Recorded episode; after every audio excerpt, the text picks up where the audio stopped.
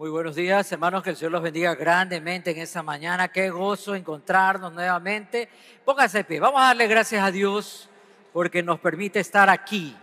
Señor, agradecemos que tú nos des la libertad, nos permitas venir a tu casa para bendecirte, alabarte. Hoy día ponemos cada necesidad, cada problema, cada situación en tus manos. Tú conoces cada petición, Señor de mis hermanos, su familia. Y hoy rogamos por lo que está sucediendo en el mundo también, por la guerra, por las muertes, por la injusticia. Señor, que tengas misericordia de este mundo, Padre. Y pedimos por nuestra nación también, Señor, que se desvanece en violencia, Padre, en muertes. Te pedimos que tú puedas tratar con cada corazón, con cada persona, y también con nuestras autoridades para que puedan escuchar y ser sensibles al mensaje poderoso de tu palabra, a nuestro presidente, a sus ministros. Te rogamos, Dios, que tome control del Ecuador. Te lo pedimos en el nombre de Cristo Jesús. Amén y amén. ¿Cuánto decimos amén esta mañana? Amén. Tomen asiento, por favor.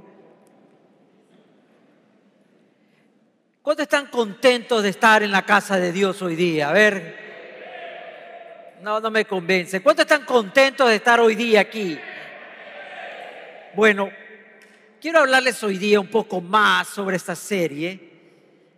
Llegar a la casa de Dios, estar en la casa de Dios. ¿Y qué es la casa de Dios? Ustedes saben que la semana pasada les hablaba de este edificio espiritual construido con piedras vivientes para un propósito. Pero hoy quiero hablar de un suceso que siempre lo recordamos para Semana Santa es la entrada triunfal de Jesús. Él llega, la gente lo recibe, todo el mundo aplaude, están contentos, están felices.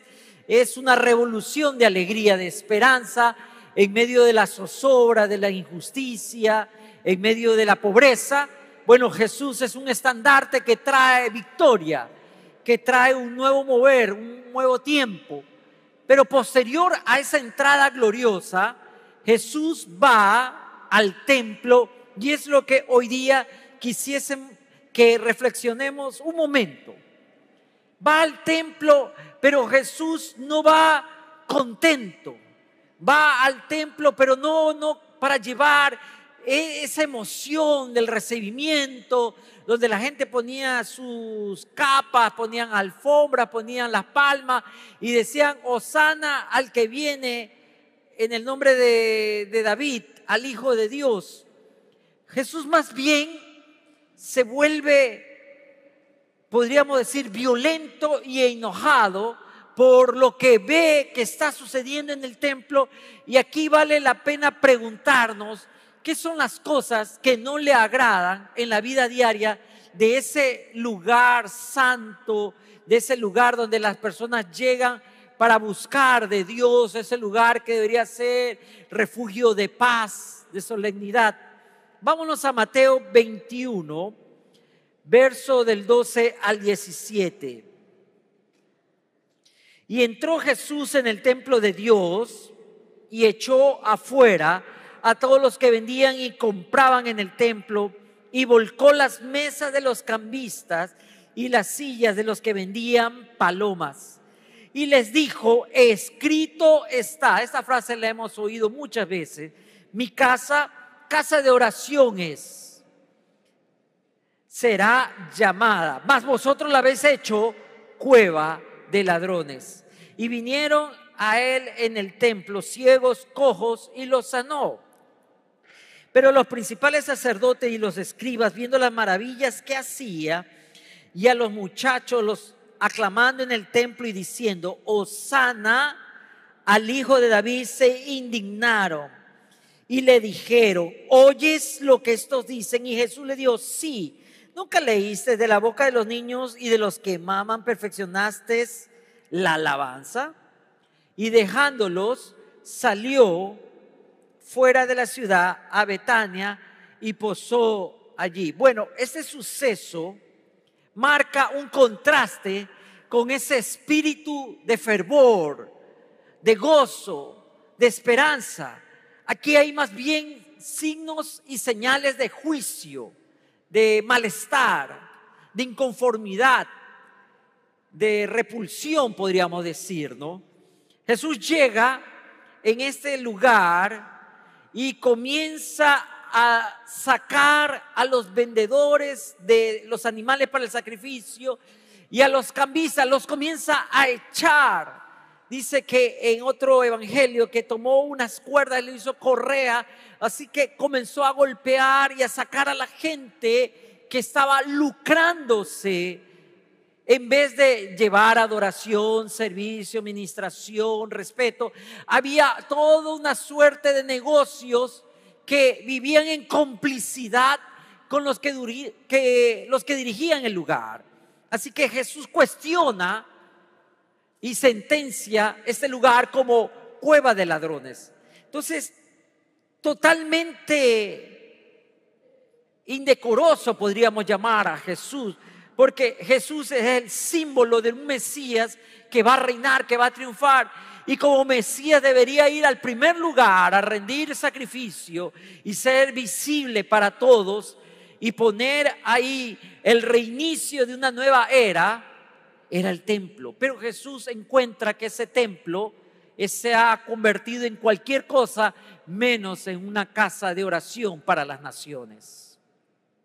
Eso nosotros lo tenemos muy claro. Así que deberíamos pensar un momento, ¿es malo enojarse? Bueno, enojarse es malo, pero Jesús se enoja por las cosas incorrectas.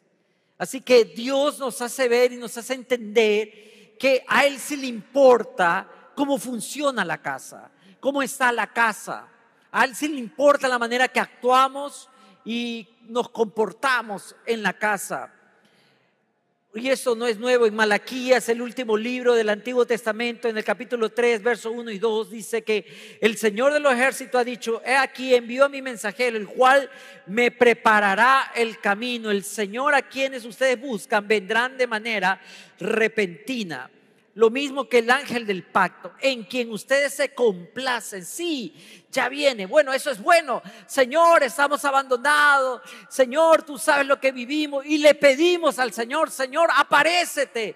Señor, ven. Señor, tócanos. Señor, ministranos. Pero noten que el Señor viene. El Señor de los ejércitos lo ha dicho, pero ¿quién podrá resistir cuando Él se presente? ¿Quién podrá mantenerse de pie cuando Él se manifieste. Él es como un fuego purificador y como el jabón de lavanderos. Es decir, que el Señor viene a transformar nuestras vidas y Él va a tomar lo malo, lo va a sacar con el único objetivo de purificación, de perfección, o lo que nosotros conocemos comúnmente como santidad. Es decir, que debemos entender que en la casa de Dios no está todo hecho. El Señor siempre está transformando, llevando a un mejor nivel, cambiando las cosas, tratando con nosotros, enseñándonos a ser mejores. El Señor sabía y conocía que el templo de Jerusalén tenía su reputación. Todo el mundo hablaba del templo a la casa de Dios. Ahí tú puedes entrar y llegar con tu ofrenda. Y tú en el templo están los ojos de Dios abiertos de día y de noche.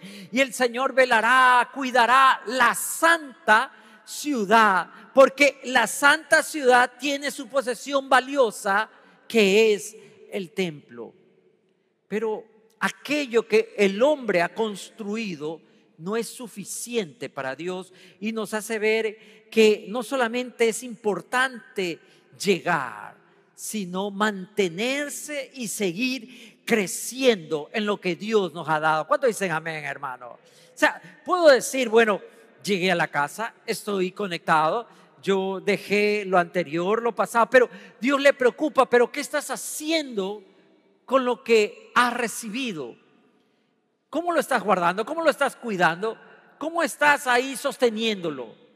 Ellos habían hecho de, una forma, como siempre el hombre, habían encontrado la manera de sacarle provecho a la palabra. Y lamentable es que tenemos que reconocer que hay en muchos lugares que no se predica la palabra, sino que se trata de envolver a las personas con falsas y tergiversadas promesas de Dios para decirles que todo va a estar bien, que va a haber prosperidad, que todo va a salir muy bien, que mientras tú des más, tú recibirás más y comienza toda esta suerte de manipulación para que las personas sean cautivas porque he recibido una palabra, una palabra de esperanza y porque él siempre habla cosas bonitas o esta persona, esta pastora estaba diciendo esto y es la verdad lo que yo necesitaba escuchar. Jesús pudo haber hecho eso. Toda la gente estaba listo. Señor, dinos, ¿qué hacemos? ¿Qué hacemos? Tenemos que poner orden en la casa. Y es lo primero que Jesús hace llega y seguidamente en este acto de revelación del Mesías, como debe ser la entrada del Mesías a la ciudad de Jerusalén, como profeta, porque ningún profeta podría morir fuera de Jerusalén. Jesús llega en las últimas semanas gloriosas, probablemente la última semana, según los historiadores, pero Él llega con el único objeto de poner orden en la casa. Así que cuando Jesús viene a nuestra vida, nos incita, nos empuja a poner orden. Y hay tres cosas que podemos nosotros notar en este relato de Mateo 21. La casa de Dios es un lugar de oración, no es un lugar de ganancias económicas. Pueden serle los principales sacerdotes, los maestros de la ley. Pero Jesús, mira cuánto estamos recibiendo. La gente viene, era la semana más importante, era la Pascua había probablemente 250 mil a 500 mil peregrinos. Cada peregrino llevaba lo que había ahorrado, eh, lo que había prometido, llevaba la ofrenda, llevaba todo. Probablemente era la semana que más ganaba el templo. Así que Jesús deja que con este dinero que vamos a obtener, vamos a hacer muchas cosas. Pero a Jesús le preocupa, pero hay desorden. Pero eso no es lo que he pedido el Señor. Entonces, Dios no acepta cualquier cosa. Segundo lugar, la casa de Dios es un lugar de sanidad. Acto seguido vamos a ver que Jesús comienza a sanar a las personas. La casa de Dios es un lugar de sanidad, no es un lugar de marginación o de odio. Sana a los enfermos, a los cojos, ya vamos a hablar de eso. Y la casa de Dios es un lugar de alabanza. No es un lugar de protestas, no es un lugar de reclamos. Jesús se da cuenta que es muy importante que la gente recuerde, mi casa será llamada casa de oración. Versos 12 y 13, Jesús está en el templo de Mateo 21 y tiene que de, ese lugar, de adentro, sacar, no, no es la gente de afuera, no, no son los, como nosotros diríamos, los impíos. No, no, no, no se trata de eso. No se trata de los romanos con sus aberraciones, con su idolatría. No, se trata que la gente que supuestamente es religiosa había hecho lugares de comercio dentro del patio donde la gente está pasando para llegar a los altares, al lugar del sacrificio. Y ustedes saben, que esa gente era necesaria porque los peregrinos venían de lugares lejanos. No tenían muchos, algunos no tenían dinero, sino que todo se hacía por trueque, otros usaban un dinero que se usaba en esas tierras y los sacerdotes habían dicho que con ese dinero no podía servirse y rendirse a Dios porque era dinero del mundo, impío. Así que usted tiene que usar la moneda que usamos. Entonces ellos tenían que llevar su dinero o, el trueque y cambiarlo para poder ofrendar conforme a la ley de Moisés. Otros venían tan lejos y en esa época no van a estar trayendo los animales, así que preferían comprarlos en Jerusalén para el sacrificio a precios exorbitantes. Y eso es lo que Jesús señala.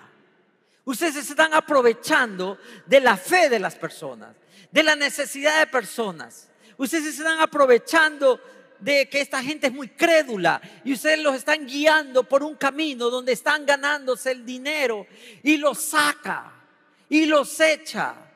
Jesús en su humanidad comienza a tomar la fuerza con la que el Padre le da y comienza a tumbar mesas, sacar los animales, los suelta. Y toda esta gente tiene que salir porque este es un lugar no de ganancias deshonestas. Siempre escucho a la gente, está cuestionando a la iglesia que sí, que las iglesias en esto, que los pastores todo. Pero recuerde un momento, recuerde un momento la casa sí necesita dinero, pero, pero Dios está cuestionando a estas personas que se quieren aprovechar de otros. Él sabe que sostener un templo necesita reparaciones, se necesita gastar, ellos tienen que gastar, ellos tienen que invertir, por supuesto que sí, hay que pagar al que limpia, hay que pagar al que enciende el aceite, hay que comprarlo. Bueno, él sabe de eso, pero no es que estaba en contra de eso ni de los sacrificios, está en contra en la viveza de ciertos grupos que habían encontrado un nicho para enriquecerse a costa de otros.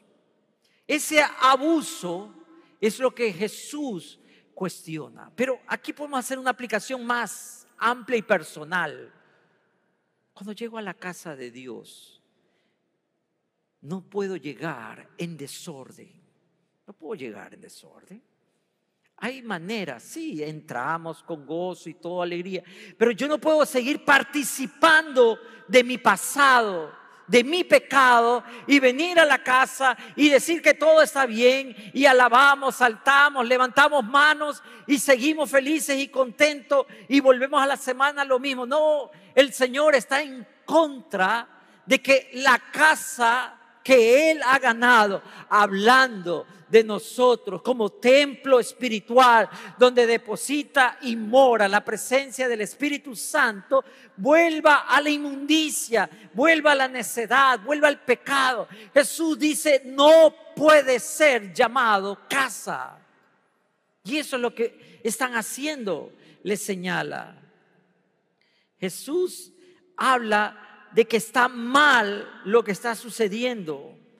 La casa de Dios debe ser un lugar de oración, es decir, un lugar donde se vive y se transmite esa comunión con el Señor, pero también nosotros somos esa casa de oración. Hoy estamos en 21 días. ¿Cuál es la necesidad de ayunar en estos días? sencillamente reconectarnos con todo lo que hemos perdido, con la importancia, con los valores de Dios. Me encuentro con la desesperación de las madres, porque en medio de esta pandemia, los chicos no van a los colegios y viven una virtualidad que ellos no sienten la necesidad de prestar atención, se distraen, se aburren, no cumplen, dicen que no están aprendiendo nada, a pesar de que hay una profesora, un profesor que se esfuerza por hacer cada vez más atractiva la clase, ellos no pueden atender, necesitan ese lugar ese espacio donde ellos saben, hoy día dejo todo, estoy yendo a la escuela, estoy yendo al colegio, tengo que atender, tengo que aprender, donde hay una persona cercana a mí que me va a estar guiando, me va a estar corrigiendo, va a haber exámenes, va a haber pruebas y tengo que rendir. Pero en la virtualidad, como que todo eso pasa en segundo plano porque puedo estar ahí, puedo estar abriendo otra pantalla, puedo tener el celular, puedo saber la respuesta. Mi mamá me está ayudando, mi papá. ¿Y saben? Lo que me doy cuenta, que es lo mismo que pasa con estos hermanitos de virtualidad. Dice, no, yo estoy atendiendo al culto, lo estoy conectado, gracias a lo que se están conectando. Sí, es muy bueno, pero tú necesitas venir a casa para seguir creciendo, para aprender, para tomar ese esfuerzo. Yo no necesito ni siquiera cambiarme, puedo bajar, puedo verlo desde mi cama, con un ojo abierto, con el ojo otro cerrado. Puede estar bien. Después de comer lo veo más luego, veo la repetición, pero tú ya no sientes ese compromiso. Tú ya no sientes que ah, ese es el momento de la iglesia, el sacrificio, el haber llegado muchas veces después de pelear, lidiar con un carro que no hay, que está lloviendo, pero Dios sabe que tú viniste a la casa y tú le dices, Señor, esta es casa de oración, yo quiero que tú me hables, yo quiero hablarte, yo quiero que tú me escuches, yo quiero escucharte. Eso es lo importante, que Jesús dice, ustedes están olvidando.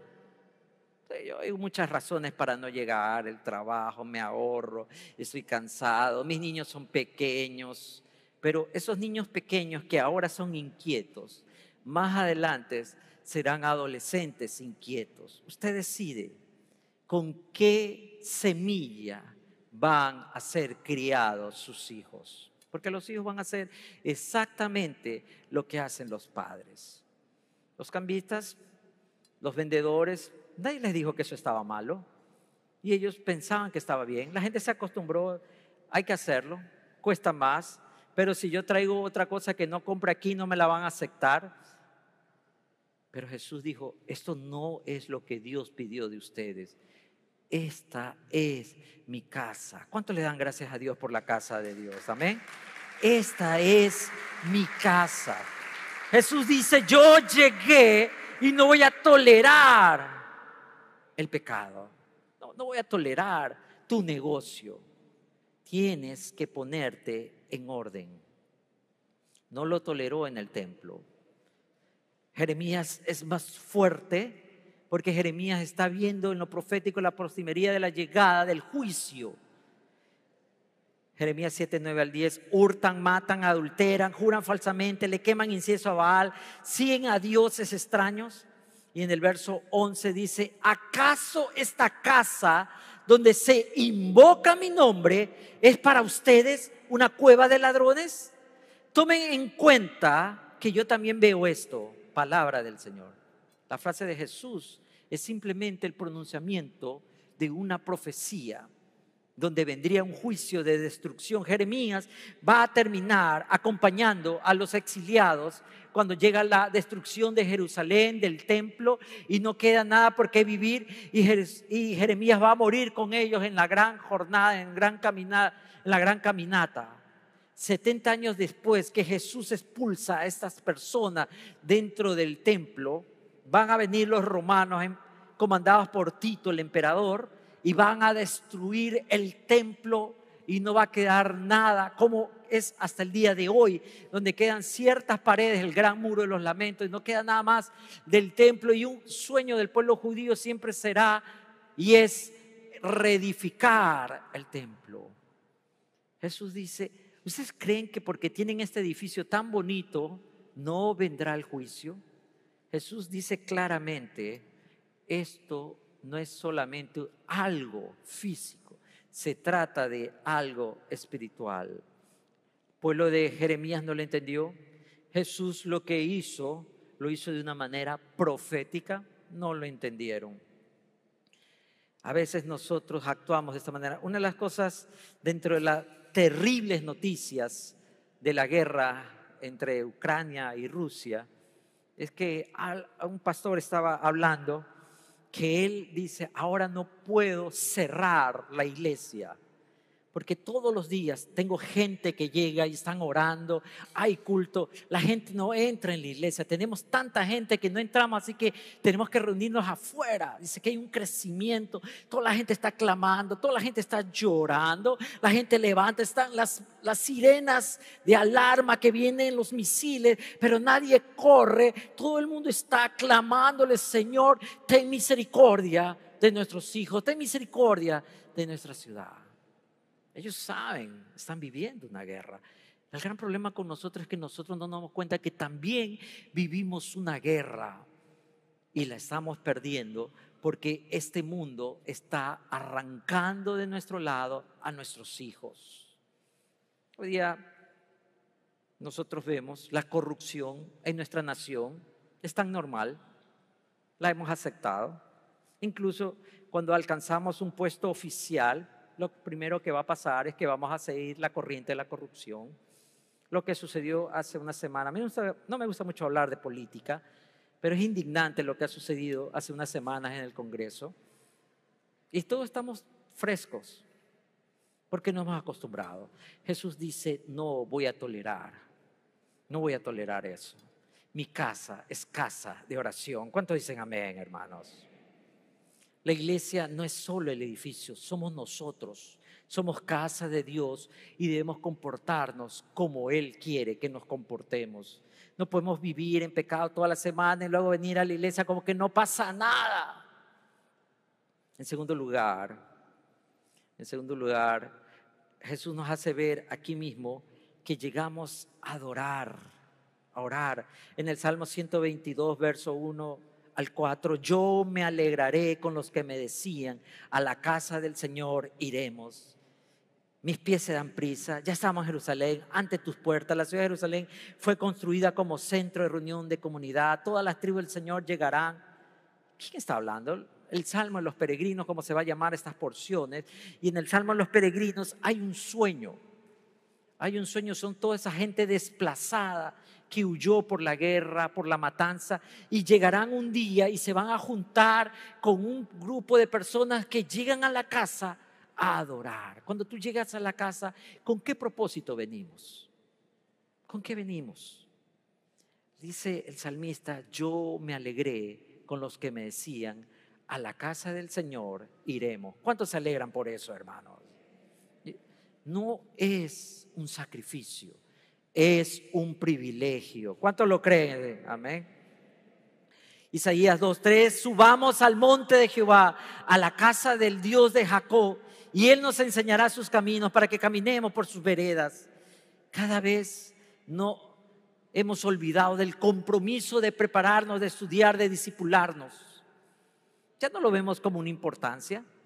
Más importante es otras cosas, pero nos hemos olvidado de entender lo que sucede, las señales, los tiempos. Al inicio de la sospecha de la hecatombe nuclear entre estas potencias y aún vivimos bajo el filo de, de esa idea que nos trae insomnio, todo el mundo me escribía, ¿será que entramos ya a los tiempos del apocalipsis? Pero poco a poco nos vamos acostumbrando Ah, no nos llega a nosotros, estamos lejos, no nos alcanza. Pero ya estamos sufriendo económicamente los estragos de un mundo que se, autodestruye. Y Dios nos vuelve a insistir, mi casa es casa de oración para las naciones.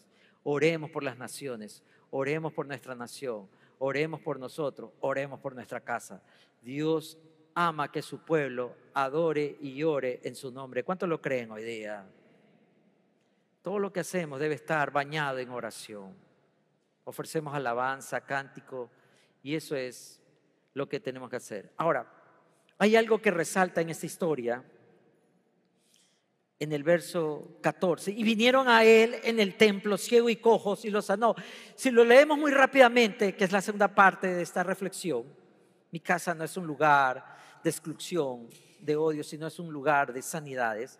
Recuerden un momento que en el imaginario judío, el enfermo, el que sufrió una discapacidad mental o física, era una persona en pecado, porque solamente los que vivían en pecado estaban enfermos. Así que un cojo, un ciego, un manco, una persona que tuviera un problema, como aquella mujer que sangraba, por eso se ocultaba, no era recibida para ofrenda, para llegar al templo, no era bien recibida porque esa persona estaba bajo maldición. Pero el día que llegó Jesús a, ese lugar que los judíos llamaban el templo, llegaron todas estas personas porque entendieron que Jesús los recibía. Y, es Jesús en el templo, en el lugar, en el patio, cerca del altar, se pone a sanar a los excluidos, a los marginados. Y lo mismo sucede cuando nosotros llegamos a la iglesia y decimos, esa persona no está bien vestida, esa persona no me gusta, ese color de piel, le tengo miedo, este extranjero viene aquí, ¿por qué viene aquí? Váyase para otro lado, que se regrese a su país. La casa de Dios no es un lugar de marginación, de odio. Es un lugar de reconciliación, de amor, de perdón, de aceptación. Jesús dice, ustedes no están bajo maldición, ustedes están para glorificar la obra del Señor en sus vidas. ¿Sí o no, hermanos? ¿Cuántos de nosotros Llegamos acá miserablemente. Mi enfermedad era un pecado que me consumía, pero hoy estoy en la casa y puedo venir al altar y adorar y alabar y saber que soy aceptado porque Él me ama. ¿Cuánto dicen amén, hermano, esta mañana? Todos son bienvenidos en la casa. Es lo que Jesús está inaugurando un nuevo tiempo. Más adelante se va a rasgar la cortina del lugar santo y santísimo, donde todo el mundo va a poder mirar hacia adentro. Eso era un privilegio de la élite religiosa, del sumo sacerdote, y solamente una vez por el año, como nos recuerda Hebreos, podían mirar hacia adentro. Pero hoy día yo no necesito de un templo donde tengo que rasgar vestidura. Jesús lo hizo abrió las puertas, me dio la oportunidad. Hoy no tengo nada oculto, todo está revelado. Por eso mi casa es un lugar de casa de oración para las naciones. Los milagros de, sanidad de Jesús van de acuerdo a las famosas profecías de un Mesías, pero el hecho que los hace en el templo le dice, todos ustedes lo que desecharon, todos ustedes que cuestionaron y señalaron, yo los acepto, porque Jesús no rechaza. Yo quiero hablarle, si usted se siente rechazado, marginado, si usted piensa que nadie lo puede amar, le quiero presentar. Jesucristo te ama, no importa quién eres tú, no importa lo que haya hecho, no importa su pasado, lo único que importa es que estás en la casa y el Señor quiere juntarse contigo y demostrarte cuánto te ama. Todos somos bienvenidos en la casa. ¿Cuánto dicen amén? Y estas personas excluidas de la adoración estaban profetizadas en, el reino del Mesías. Isaías 56, que los extranjeros se unirán al Señor para servirle. Era algo, en los versos 6 y 7, era algo que no podía suceder para los judíos. Por eso que le reclaman, Señor, no oyes lo que están haciendo, porque con Jesús habían entrado los niños. Esa es la traducción más cercana a este texto. Dice que niños se metieron al templo. Ustedes saben que los judíos y esas culturas antiguas pensaban que los niños no tenían mucho valor, menos las niñas. Las niñas no tenían mucho valor para los judíos, las mujeres no tenían mucho valor. Pero llegan los niños con Jesús y comienzan a alabar, porque nunca habían visto tanto milagro, nunca habían visto tanto poder, y comienzan a clamar y a gritar, oh sana al rey, oh sana al hijo de David. Y vienen los principales, ¿Qué, no estás escuchando? Esto ya es ofensivo. Nos sentimos incómodos. Nuestro lugar es especial. Aquí uno tiene que vestirse de una formalidad. Tenemos que actuar. estos niños no pueden entrar. Jesús, ¿no estás oyendo lo que está sucediendo? Sí, pero Jesús dice de una manera muy sencilla. Sí, pero ustedes no han leído lo que dice la palabra. Sí, ustedes oyen, pero no leen. Así que no se trata de lo que a mí me parece, lo que a mí me gusta, de lo que yo creo. La iglesia es donde personas de todas las razas, orígenes y condiciones sociales pueden venir.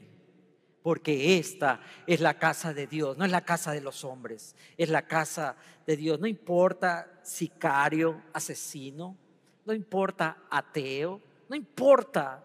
Jesús te ama. ¿Cuántos dicen amén, hermano? Le invitamos a venir y compartir y aprender acerca del maravilloso amor de Dios. Pero también Jesús es claro. Venimos como somos, pero no nos quedamos como somos. ¿Cuánto dicen amén? Ah, entonces está chévere. Yo voy a venir, tengo tanto problema, tengo cuatro mujeres. Y cada domingo voy a traer una mujer diferente para que no se peleen. Pero yo voy a venir a la casa. Voy a venir y, y estoy feliz. Estoy con... No, no, no. Las buenas noticias es que tú vienes como eres. Pero la mejor noticia es que el Señor te va a transformar de un pecador a alguien consagrado. ¿Cuántos lo creen, hermano? Venimos como somos, pero no nos quedamos como somos. Los ciegos, los pecadores, los discapacitados, los marginados, llegaron con sus problemas y Jesús los sanó. Lo mismo va a suceder con tu corazón. Lo mismo va a suceder con tus temores. Lo mismo va a suceder con tus prisiones, cadenas, miedos. Él va a deshacer todo eso para que tú te encuentres libre. Como el Señor lo va a decir maravillosamente en Juan 8, la verdad os hará libres. ¿Cuánto lo creen esta mañana? La iglesia, como decía el Señor, yo no he venido por sanos, yo he venido por los enfermos, pero no para tener una iglesia de enfermos, sino para tener una iglesia de gente sanada. Y aquí no hay perfectos, todos somos perdonados, pero santos en el Señor. Tú dices, pero ¿cómo lo puedo hacer? No lo puedes hacer tú. Yo no lo pude hacer, pero Jesús me ayudará. Cuando pongo mi fe en Él, Él me liberará y me hará caminar por una nueva ruta. Pablo lo dice en Romanos 12, 1, 2, pensando en esto del templo, del sacrificio, de la oveja, del buey. Así que hermanos, yo les ruego por las misericordias de Dios que se presenten ustedes mismos como sacrificio vivo, santo y agradable a Dios. Así es como se debe adorar. Recuerden que Pablo está fuera del templo. La gente cristiana dice, ay, no he podido ir al templo, no he podido ir a la iglesia. Pero Pablo dice, pero ustedes son sacrificios vivos.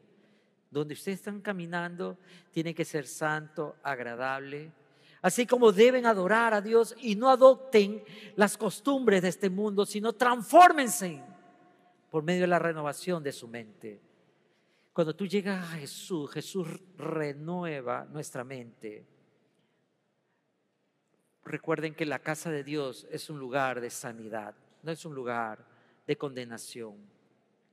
Venimos como personas quebrantadas, pecadoras, dolidas, heridas, pero Jesús toma eso, esa ofrenda que nadie quiere, ese cuerpo que nadie desea, para transformarlo en algo agradable y santo por medio de la transformación de nuestra mente, por medio de la palabra.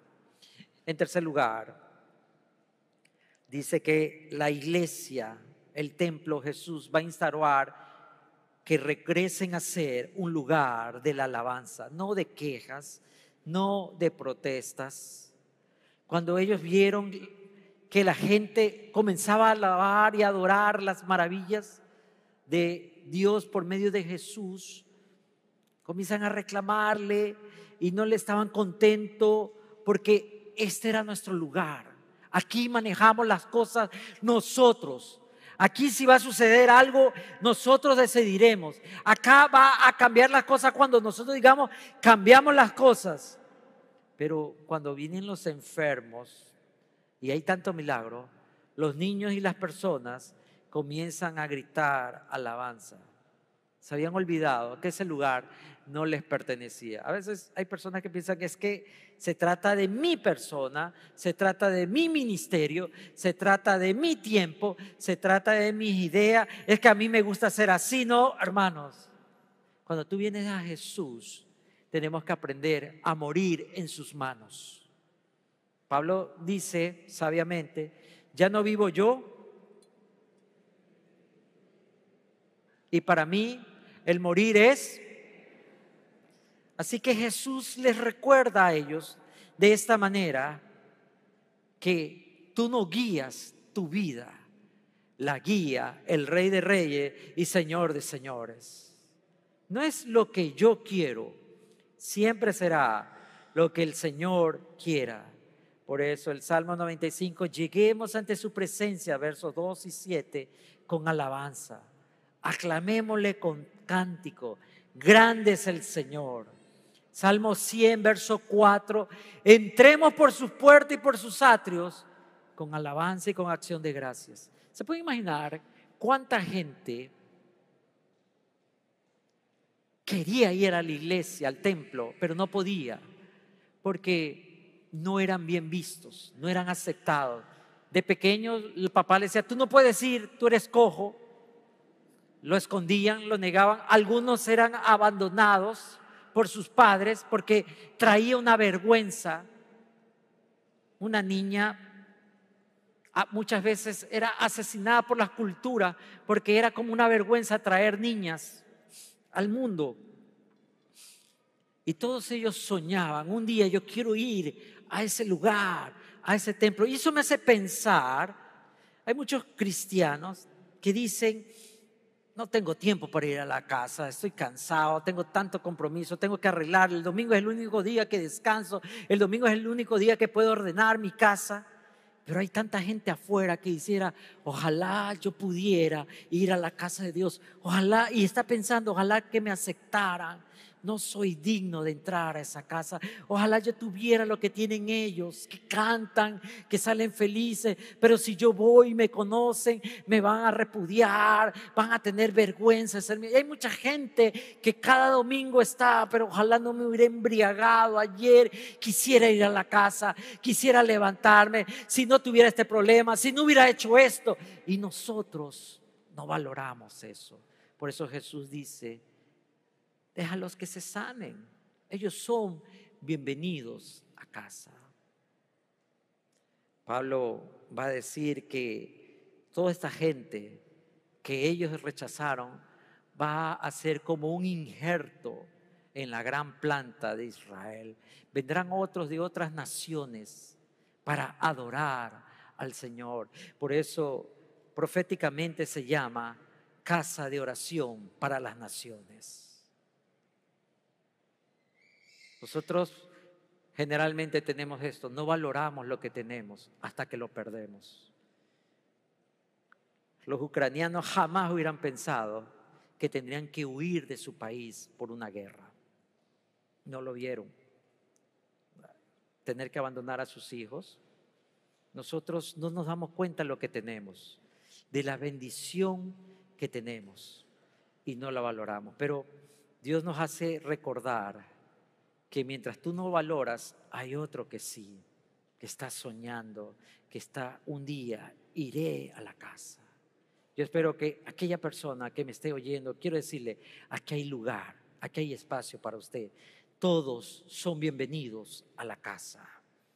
Una de las razones en Apocalipsis 2, 4, 5, la iglesia de Éfeso, iglesia fuerte, poderosa, pero había perdido algo, su primer amor. Tienes muchas cosas buenas, pero has perdido tu amor. ¿Cuántos de nosotros hemos perdido nuestro primer amor? ¿Cómo se conoce ese tiempo tan especial cuando tú te das cuenta de la obra de Dios en tu vida? Tengo esto contra ti, dice el Apocalipsis 4 al 5. Has dejado tu primer amor. Y en el verso 5, arrepiéntete y haz las cosas que hacías al principio. Servíamos, no mirábamos la hora, no estábamos cansados, no nos dolían los pies, no estábamos ocupados, no nos quejábamos, solo queríamos estar en la casa. Y es lo que Jesús le estaba recordando a este templo. Se han olvidado que el objetivo de este templo es sanar al enfermo, es amar a las personas. Esta iglesia de Éfeso en el Apocalipsis era fuerte, pero comenzó a debilitarse en el camino. Y cuando nosotros nos desviamos del primer amor, todo comienza a perderse. Por eso Jesús debe ser el único objetivo de nuestra alabanza, de nuestra búsqueda. Es bueno tener muchas cosas, e-, es increíble tener una casa propia, es increíble poder comprarse un vehículo, es increíble ver a tus hijos grandes, pagar sus estudios o, o verle el éxito de eso, es muy increíble. Pero más increíble saber, Jesús está en mi casa, Jesús está en mi familia, Jesús está con mis hijos, Jesús está en mi vida. ¿Cuántos lo saben esta mañana? Salmo 8, 1, 2 en su, parte última dice, las alabanzas de los niños de pecho son tu mejor defensa contra tus enemigos.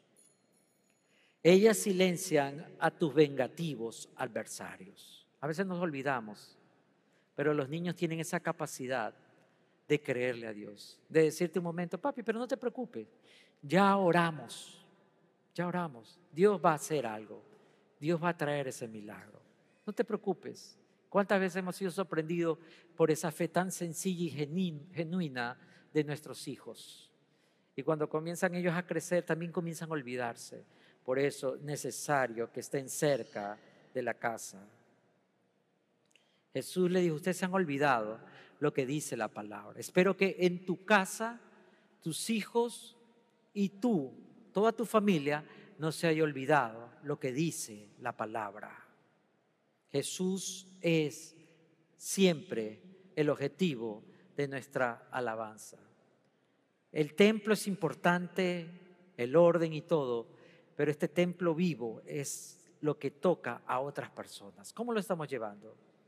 La casa es un lugar de alabanza. Yo encuentro a muchas personas que sus hijos no quieren venir porque cada vez que salen de la iglesia solo les queja, hablar del uno, hablar del otro, que esto, que el pastor, esto, que el hermano.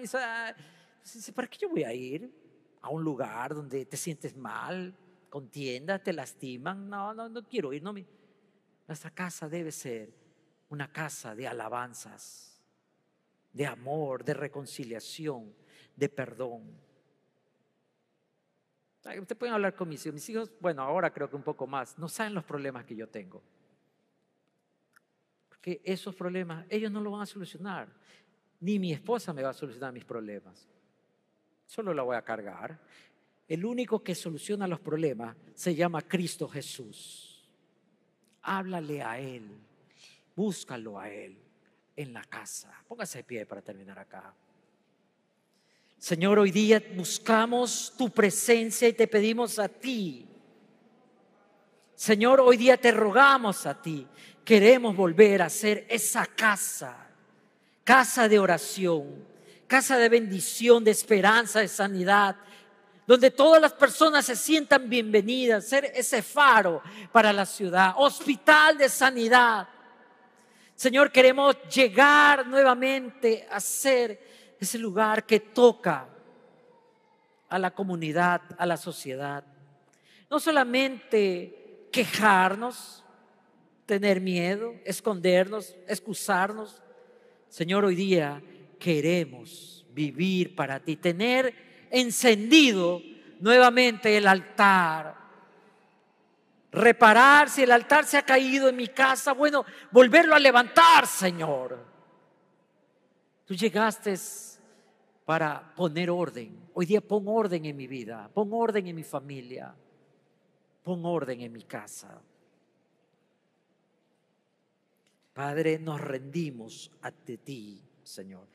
Si usted ha venido por primera vez y no sabe quién es Jesús, permítame guiarle en una simple oración y usted se dará cuenta cómo Él va a cambiar su vida. Dígale, Señor Jesús, te necesito. Yo quiero tener tu amistad tu compañía. Te entrego mi corazón, te entrego mis pecados, mis problemas, mis temores. Y de aquí en adelante te voy a seguir a ti. Te pertenezco. En el nombre de Jesús, amén. Si usted ha hecho esta oración sencilla, no se vaya a ese lugar, permítanos guiarlo, contarle y enseñarle cómo Jesús va a cambiar su vida. Que el Señor los bendiga grandemente. Vamos a alabar a nuestro Dios y adorarlo.